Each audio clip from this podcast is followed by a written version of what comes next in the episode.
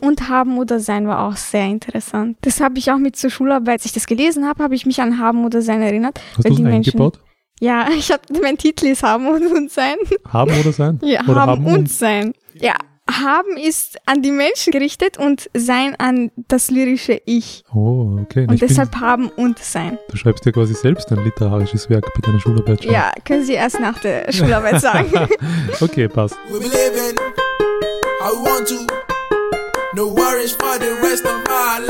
Hast du eine Frage, die du mir stellen Sie werden das löschen, gell? Ohne meine Familie wäre ich nicht die gewesen, die ich heute bin. Ich kann das nicht. Was soll ich noch mehr über mich sagen? Ich bin Albanerin. ich wusste, dass das jetzt kommt. Ich war sehr stolz, eine ältere Schwester zu haben. Ja, Skifahren. Ich habe mich. Warte, was? das beschreibt mich sehr gut. Was erwartet man da, dass man jetzt in Ruhe gelassen wird? Nein. Du kommst ja trotzdem da an zu spät. das liegt, das sind andere Gründe.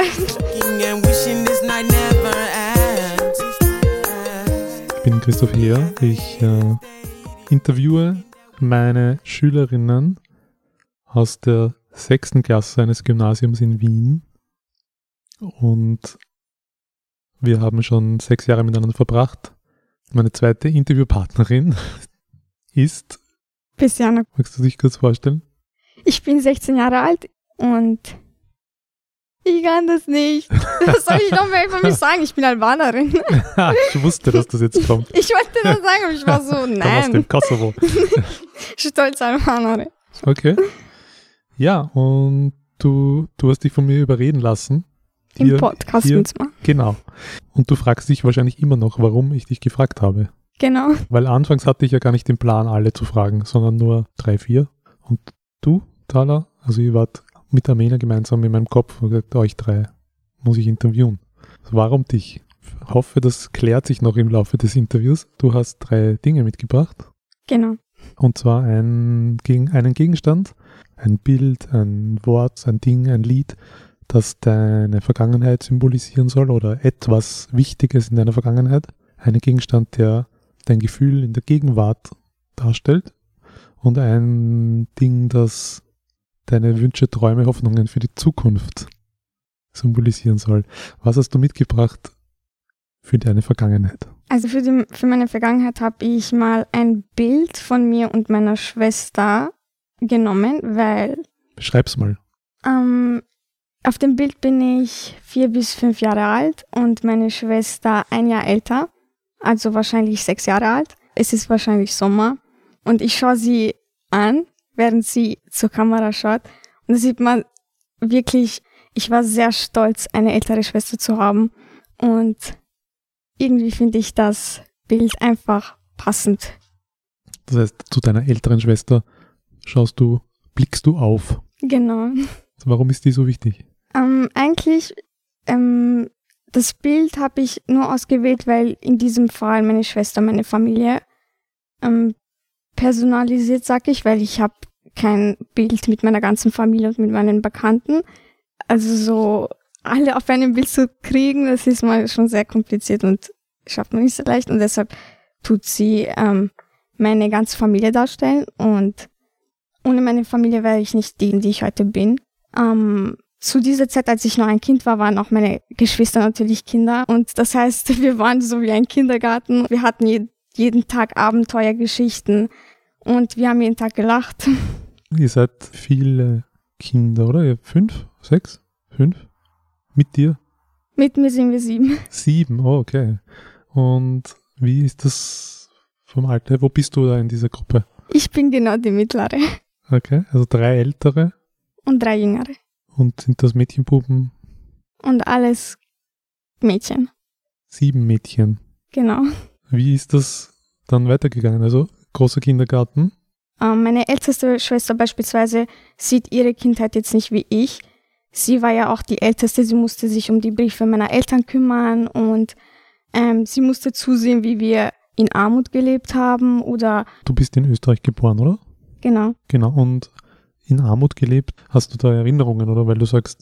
Ja, das war zu der Zeit, als meine Eltern nach Österreich frisch gekommen sind. und sie konnten sich noch gut integrieren, aber das hat Zeit gebraucht, bis sie sich eben von der Armut lösen können und ein perfektes Leben wie jetzt führen können. Jetzt ist perfekt? Ja, meiner Meinung nach schon.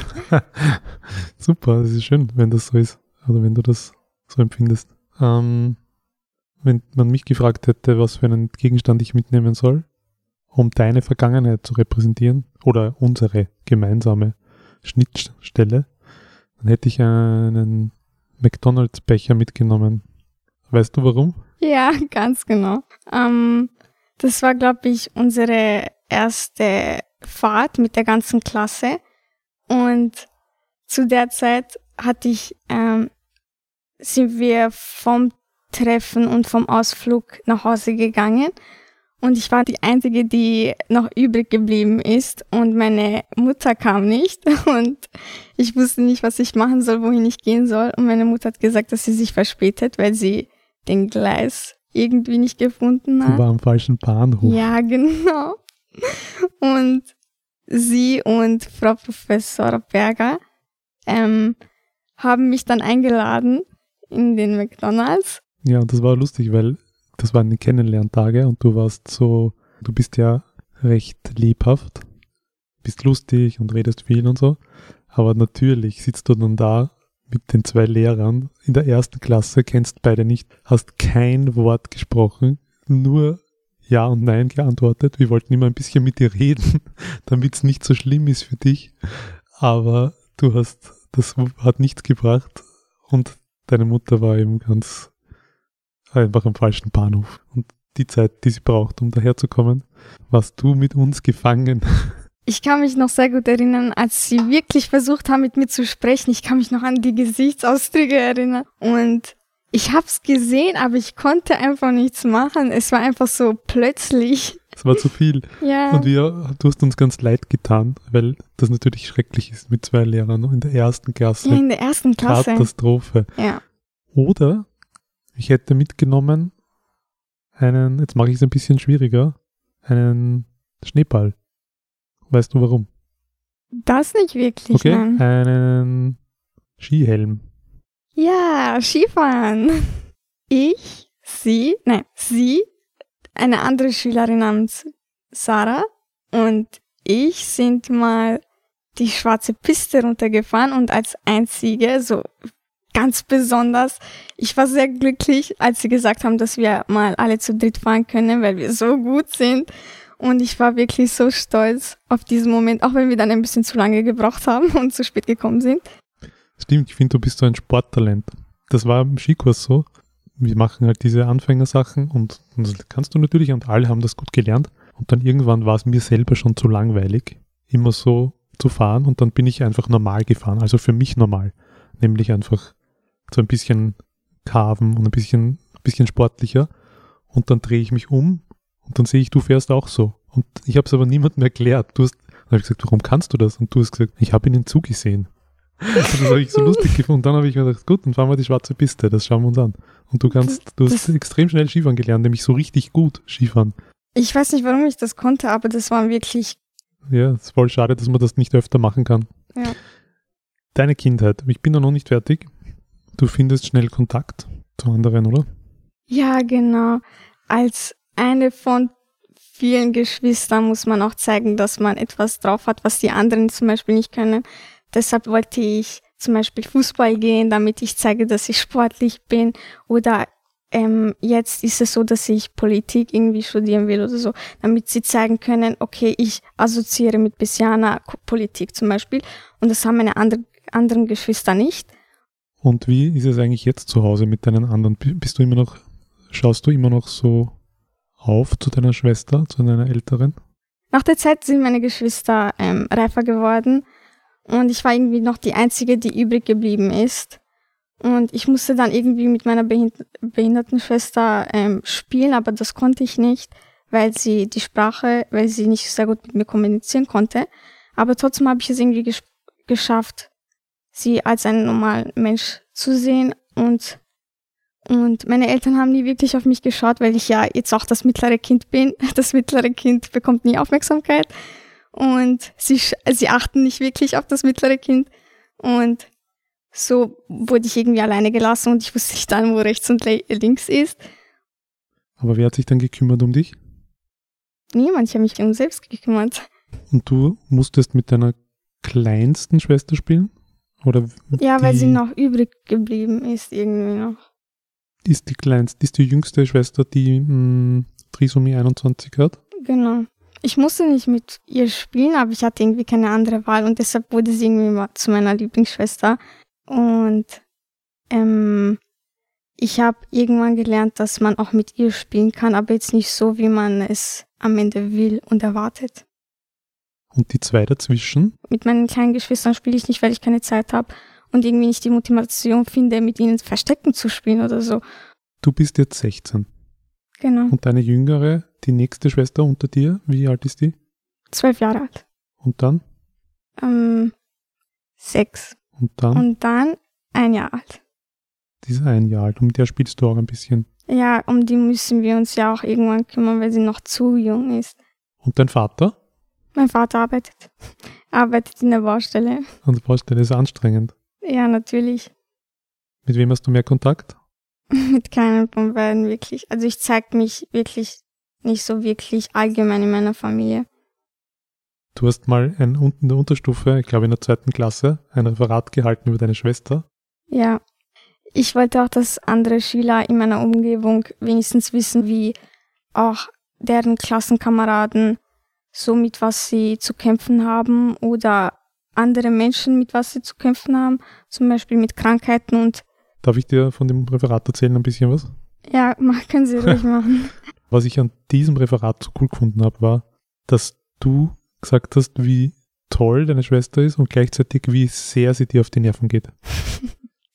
dass dir das so wahnsinnig auf die Nerven geht, dass man mit ihr das und das nicht machen kann und dass sie so anstrengend ist aber gleichzeitig, dass du sie irgendwie liebst. Ja, Menschen können auch nerven und man kann sie trotzdem lieben. Dass beides da war, das war so schön, finde ich. Das war so cool. Und das, darum ist es auch jedem irgendwie in Erinnerung geblieben, glaube ich, weil das so mitreißend war. Ja. Und da springe ich jetzt schon ein bisschen ins Jetzt. Ich habe dich gefragt für den Podcast, ob du mitmachst. Und du hast, weißt du, was du sofort gesagt hast, dein erster Satz? Weißt du, was, der, was dein erster Satz war? Es, es ging sicher nicht um mich, auf jeden Fall. Genau, du hast gesagt, aber ich muss jetzt meine Mama fragen, ob ich über meine Schwester reden darf. Ja. Und ich habe gesagt, aber es geht nicht um deine Schwester. Ich, wir sprechen jetzt zwar jetzt kurz über deine Schwester, aber es geht um dich. Und du so, um mich? Was ist an mir interessant? an mir ist nichts interessant. Das beschreibt mich sehr gut. Aber mich ähm, überrascht das so. Warum denn? Vielleicht weil ich so offen bin und dennoch am Ende so über mich selbst denke? Ja, weil, weil du so, ich kenne ja nur dich und nicht deine Schwester und nicht deine Mama so richtig und deine anderen Geschwister. Und dann will ich einen Podcast machen, mit, du glaubst, es geht um ganz wen anderen. Also denke ich mir, hä, natürlich finde ich das interessant, wenn wir über dich reden. Weil du eben so, ja, eben, du hast es schon gesagt, weil du offen bist und weil du dir immer du willst immer so gerne gut sein. Ja. Das ist wie beim Skifahren, darum habe ich es vorher erzählt. Du hast gesagt, ich habe ihnen zugesehen, ich habe ihnen zugeschaut, darum kann ich das jetzt. Und wenn ich ein einziges Buch erwähne, das ich gut finde, dann hast du es zwei Wochen später zu Hause und liest es. Dann muss ich mal aufpassen, welche Bücher ich nenne, damit du nicht, damit du nicht irgendein anderes, irgendein Buch nimmst, das dann irgendwie nicht passt oder so. Also weil das so besonders ist. Weil wenn ich anderen, normalerweise, wenn man ein Buch, einen Buchtitel nennt als Lehrer, sagt, das ist ein cooles Buch, dann vergessen es die Leute nach zwei Sekunden. Und wenn ich sage, das ist ein cooles Buch, bitte, ihr müsst es kaufen und lesen, dann ärgern sie sich, weil sie etwas machen müssen. Das ist auch verständlich, weil man irgendwie möchte nichts machen müssen. Aber du denkst dir, das will ich wissen. Holst dir das Buch und liest es einfach. Und dann sagst du aber auch ganz ehrlich, ob es dir gefallen hat oder ob es dir nicht gefallen hat. Sagst ja. du, das finde ich super, oder? Das hat mir überhaupt nicht gefallen. Das hat mir nichts gegeben. Das finde ich einen voll spannenden Zug. Eine super Eigenschaft und so beeindruckend. Und das merkt man auch bei Präsentationen, Referaten, die du machen musst. Du bist total enttäuscht, wenn es nicht gut läuft. Du merkst es auch selber. Ja. Und du willst das immer urgut machen. Und das ist äh, so ein Geschenk für mich als Lehrer und für die anderen. Nicht, weil es mir dann einfach das Leben erleichtert, sondern weil ich das so schön finde. Warum ist das so? Wo hast du das her? Also meine Eltern wollten ja immer schon, dass die Kinder ähm, etwas Großes werden, Besonderes, dass sie immer ihr Bestes geben und mein Vater wollte das immer. Also gute Noten schreiben. Mit guten Noten meine ich jetzt wirklich eine Eins mit Sternchen. Und wenn das nicht vorkam, dann war er sehr enttäuscht. Und weil ich ja diese Aufmerksamkeit nicht bekommen hatte, dachte ich, durch gute Noten bekomme ich die Aufmerksamkeit, auch wenn ich sie nur paar Sekunden oder paar Minuten bekommen habe. Wollte ich immer keine Niederlagen verkraften, weil ich dachte, das kann ich nicht. Ich darf keine Niederlagen ertragen. Was ist eine Niederlage? Nicht die Beste zu sein. Auf jeden Fall ist eine Niederlage, wenn ich am Ende weiß, dass ich es hätte besser machen können. Ich weiß, eine Niederlage ist dann, wenn Menschen nicht sagen, dass sie stolz auf mich sind oder wenn ich wenn ich eben diese Aufmerksamkeit nicht bekomme, dass mir jemand, ich will, dass mir jemand sagt wenigstens, dass ich das gut gemacht habe. Oder trotzdem aber auch ein Feedback bekomme, wo ich weiß, daran kann ich arbeiten. Ich will nicht, dass man sagt, du hast alles gut gemacht. Ich will trotzdem, dass man am Ende irgendwas bei mir sucht, weil ich wahrscheinlich so erzogen worden bin, dass irgendwas am Ende trotzdem nicht passt. Und deshalb sehe ich in allem eine Niederlage. Machst du dir da nicht ein bisschen viel Stress? Ich habe das mache ich schon seit meiner Kindheit. Das war, das ist schon in mir so eingelagert. Und ich sehe das jetzt nicht wirklich als Stress, sondern eher als etwas Positives, also positiven Stress, wenn dann. Aber als ich dir zum Beispiel bei der letzten hm, Geografienote gesagt habe, okay, das ist jetzt ein Zweier, dann warst du so richtig deprimiert, traurig, alles. Wütend, enttäuscht. Ein Zweier. Das meine ich mit, du machst dir viel Stress. Ja, weil Geografie auch so ein ähm, Fach ist, wo ich weiß, dass es mich sehr interessiert.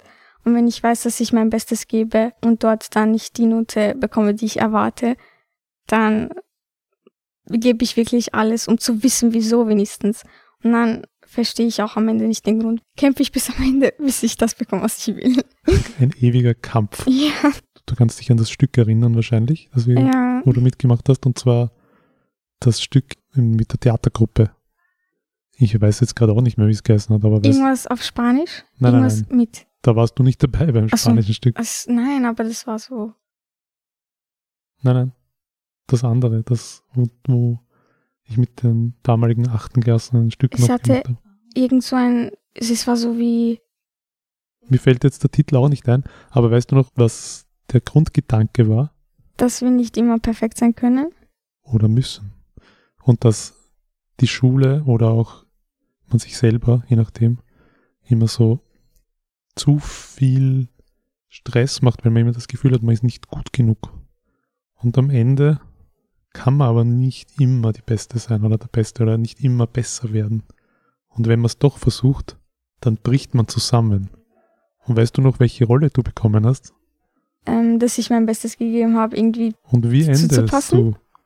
irgendwie zu stürzen, ist nicht zu verkraften, was passiert. Ja, du brichst halt zusammen. Ja, ja. Und dann scheiterst du, weil du nicht mehr kannst irgendwann.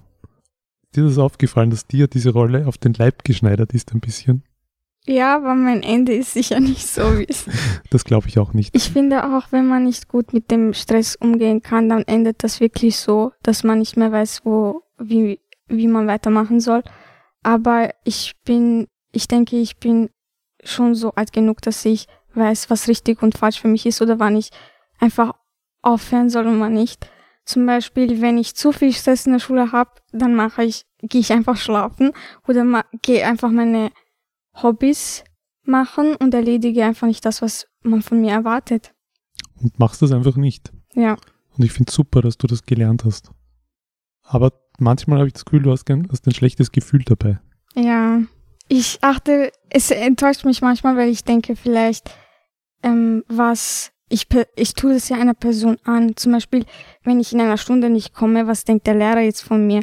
Nicht, ich will diese Person ja nicht enttäuschen und wenn sie sieht, dass ich jetzt nicht da bin, denkt sie sich sicher so, was ist denn los oder wieso meldet sie sich nicht, obwohl sie am Vormittag ja schon da war. Und das macht mir dann wieder Druck, weil ich weiß, dass ich vielleicht so eine Person vielleicht enttäuscht habe oder dann irgendwie so mein Bild, so wie man von mir denkt, vielleicht verloren habe.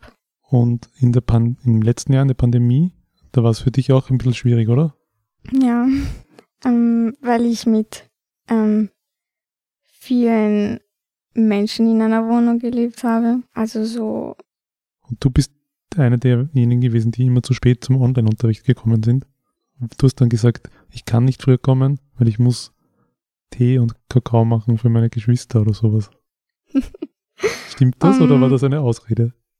Ich habe, ich konnte nicht mit, mit diesem Unterrichten klarkommen, mit dem Computer. Zum einen wegen meiner Familie, weil sie mich nicht wirklich in Ruhe gelassen hat, weil ich ja eben zwei jüngere Geschwister habe, die eine ein Jahr alt und die andere sechs. Was erwartet man da, dass man jetzt in Ruhe gelassen wird? Nein. Und so konnte ich dann mal nicht rechtzeitig kommen, so konnte ich auch nicht antworten. Und man erwartete von mir, dass man die Kamera öffnet. Dabei sprang irgendeine hinten im Zimmer und ließ mich nicht in Ruhe. Oder ich war selbst gerade weg und wollte einfach kurz meinen Frieden oder habe ein anderes Zimmer gesucht. Jede fünfte Minute ging ich in ein anderes Zimmer. Und dann will man, dass ich spreche und die Kamera öffne, wo, wobei ich, wobei, wobei man dann sehen würde, was für eine Katastrophe da ist. Und wie ist das jetzt? Viel besser. Kommst ja, trotzdem zu spät. Das schneide ich raus, sorry, aber du kommst ja trotzdem da zu spät. das liegt, das sind andere Gründe. Ja, aber was liegt? Ich habe dich heute im Bilder gesehen, ich war pünktlich und du warst zehn Minuten zu spät. Ja, ich bin nach dir in den Bilder reingegangen. Ja, da, das war wegen dem Essen und ja. die Kasse. Wäre ich zwei Minuten eben früher gewesen und bei der Kasse, dann wäre ich plötzlich rechtzeitig hier Aber gewesen. Du bist ja voll oft zu spät. Ist das immer wegen dem Biller? Das ist ja schon, sehen Sie das nicht? Sie sind recht, rechtzeitig gekommen und ich nicht, obwohl Sie zwei Minuten vielleicht früher da waren. Und das ist es eben, was mich stört, dass man zwei, zwei Minuten, wegen diesen zwei Minuten einfach dann plötzlich zu spät kommt. Diese zwei Minuten entscheiden ja, dann irgendwo, plötzlich alles. Irgendwo muss man ja eine Grenze setzen. Und die Grenze ist halt acht. Was wäre, wenn Sie dann plötzlich zwei Minuten später losgegangen wären zu der Kasse? Dann wären Sie ja auch zu spät gewesen. Und das stört mich eben, dass man eigentlich nicht wirklich zu spät kommt. Naja, ich muss schon sagen, ich bin extrem kulant, aber es ist natürlich trotzdem unangenehm, wenn sehr viele Ich meine, wären Sie ein, jetzt ein Schüler gewesen. Ich sage ja aber ich als Lehrer. Ich weiß schon, dass ihr Stress habt, aber ich weiß auch, dass ihr manchmal einfach beim Bilder steht und euch nicht beeilt. Und ja. sagen, es ist manchmal, ist es gerechtfertigt, man kommt einfach nicht raus und manchmal, manchmal scheißt man einfach drauf. Aber das war jetzt nicht, weil wir drauf geschissen haben. Sondern ja, aber ich sag nur, ich weiß, dass es beides gibt und so. Und, und wir haben uns eigentlich wirklich beeilt, aber irgendwie noch das oder das. Sondern das ist schon ganz ehrlich. Wir sind aber wirklich früh schon losgegangen. Und dann ja, ist okay, ist ein anderes Thema, zu spät kommen. so, was hast du für die Gegenwart mit? Wir haben jetzt schon viel über die Gegenwart gesprochen. Ähm, ich habe auch ein Buch mitgenommen und das ist ein islamisches Buch. Ähm, es geht um die Überlieferungen vom Propheten, was er getan hat, was man über ihn ge ge gesagt hat und was er tat. Und ich finde, die Religion hat mich am Ende doch irgendwie gerettet, als meine Familie mich irgendwie im Stich gelassen hat. Es gab so eine Zeit, ja, nach der vierten Klasse. Und es war so die Zeit, wo Jugendliche und Kinder die Aufmerksamkeit brauchen und jemanden brauchen, der sagt, was richtig und falsch ist. Und in meinem Fall war es äh, mein Professor und die Religion.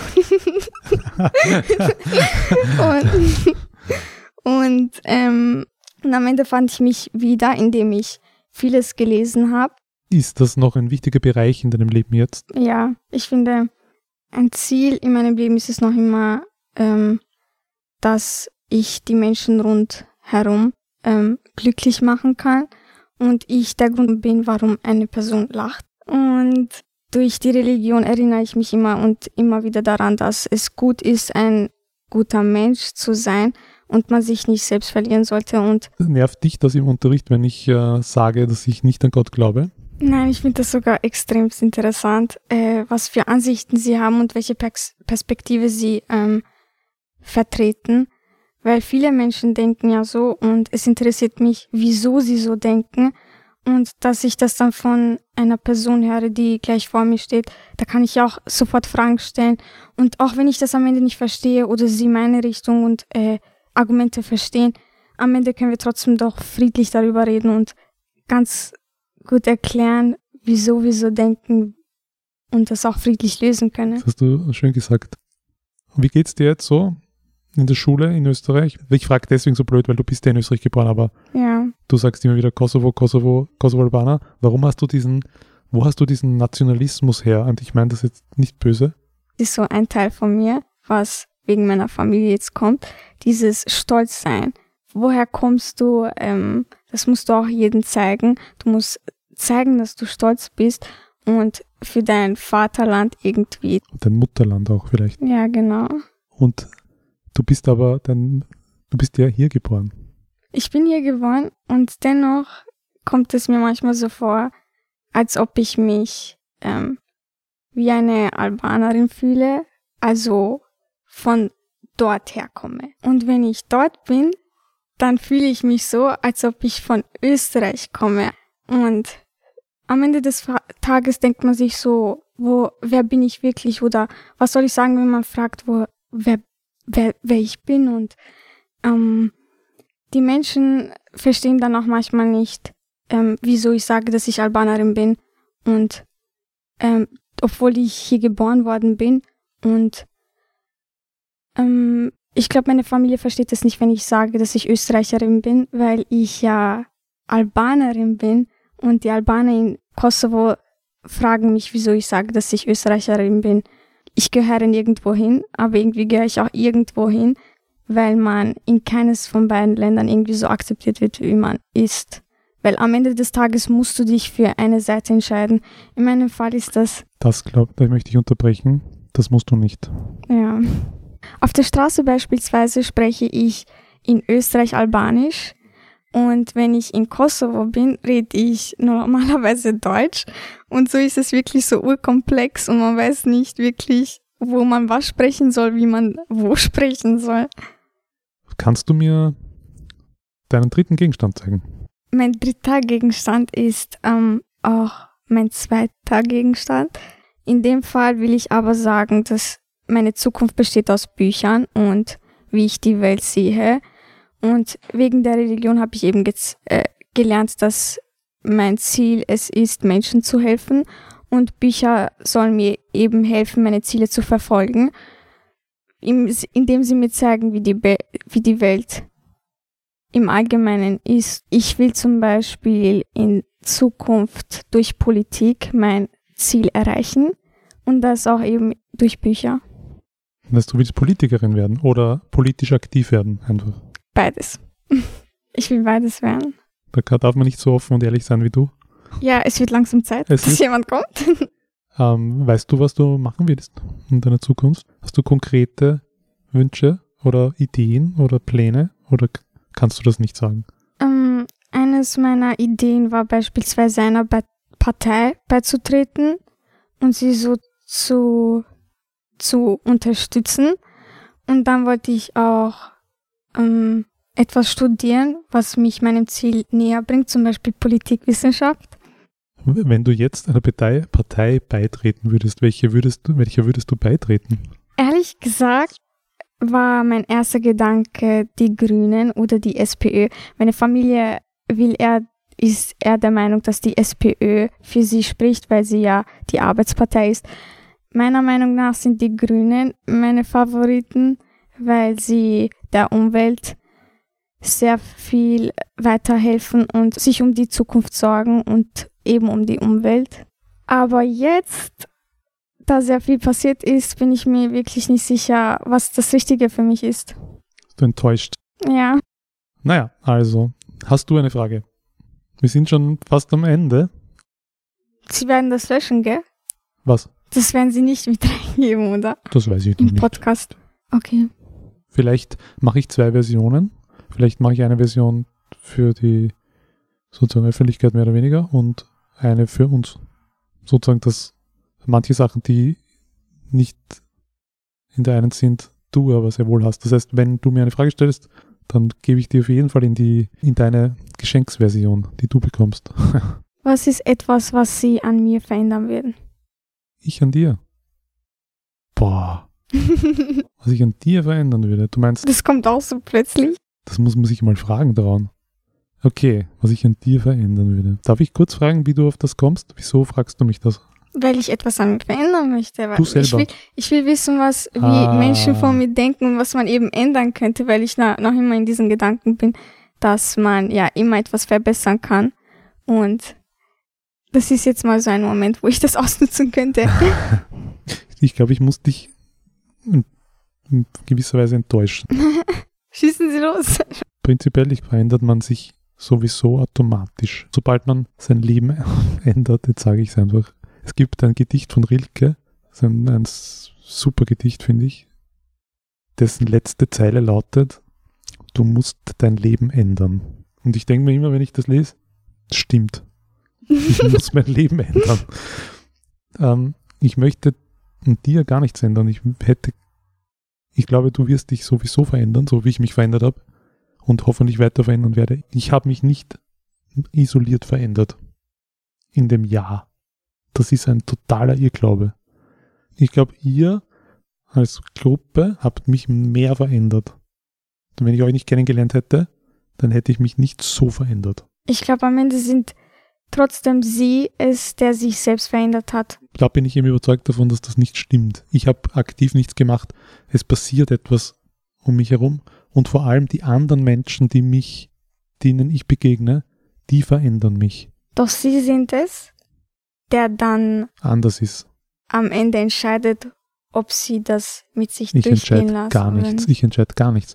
Und genauso wie in diesem Jahr, ich habe mich verändert, aber nicht aktiv. Vor allem hat mich verändert die Leute, die, dass ich euch getroffen habe und kennengelernt habe. Und das klingt blöd, weil ihr seid natürlich Kinder und Jugendliche.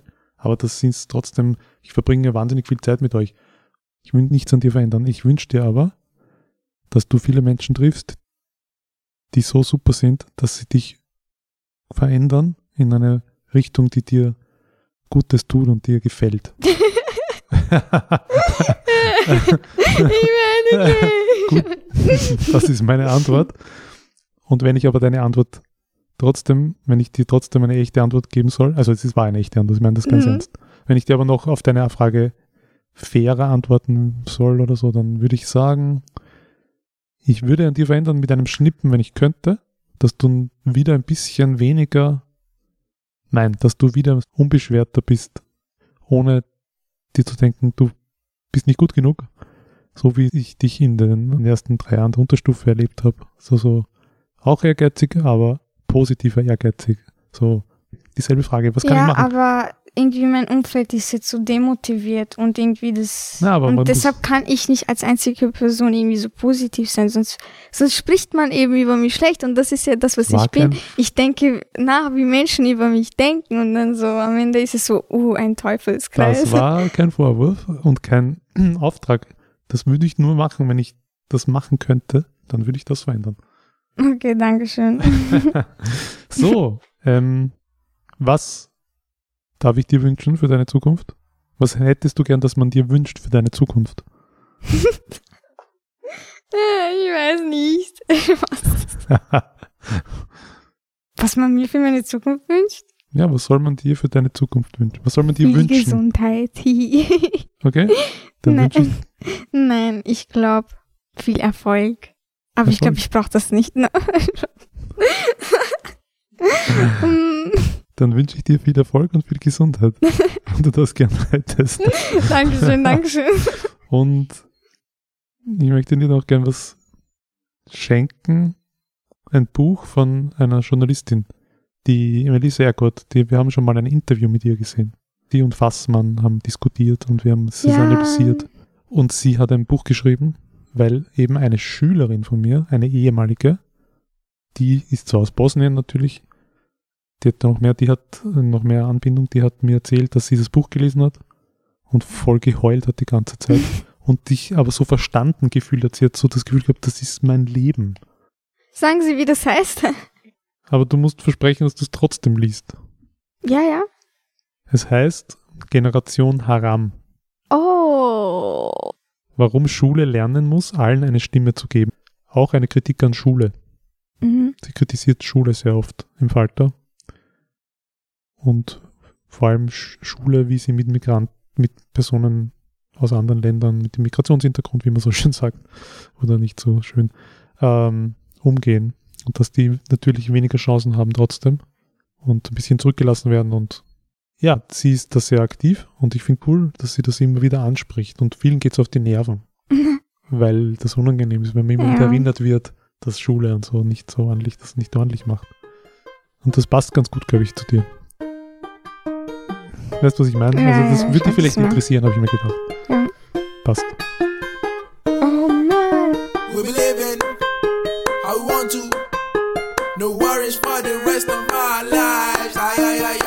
Jetzt ist perfekt. Ja, meiner Meinung nach schon. Super. Deshalb wurde sie irgendwie mal zu meiner Lieblingsschwester.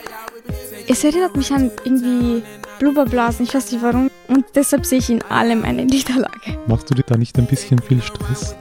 Ich habe dich heute im Bilder gesehen, ich war pünktlich und du warst 10 Minuten zu spät. Ja. Ich bin nach dir in den Bilder reingegangen.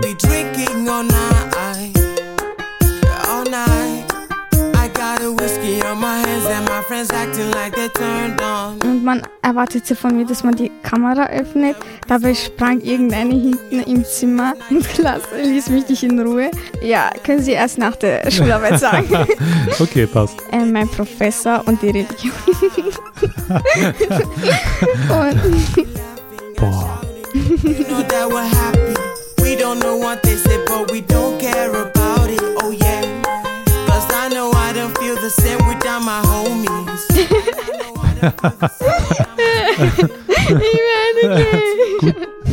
das ist meine Antwort. am Ende ist es so, uh, ein Teufelskreis. Äh, ich weiß nicht.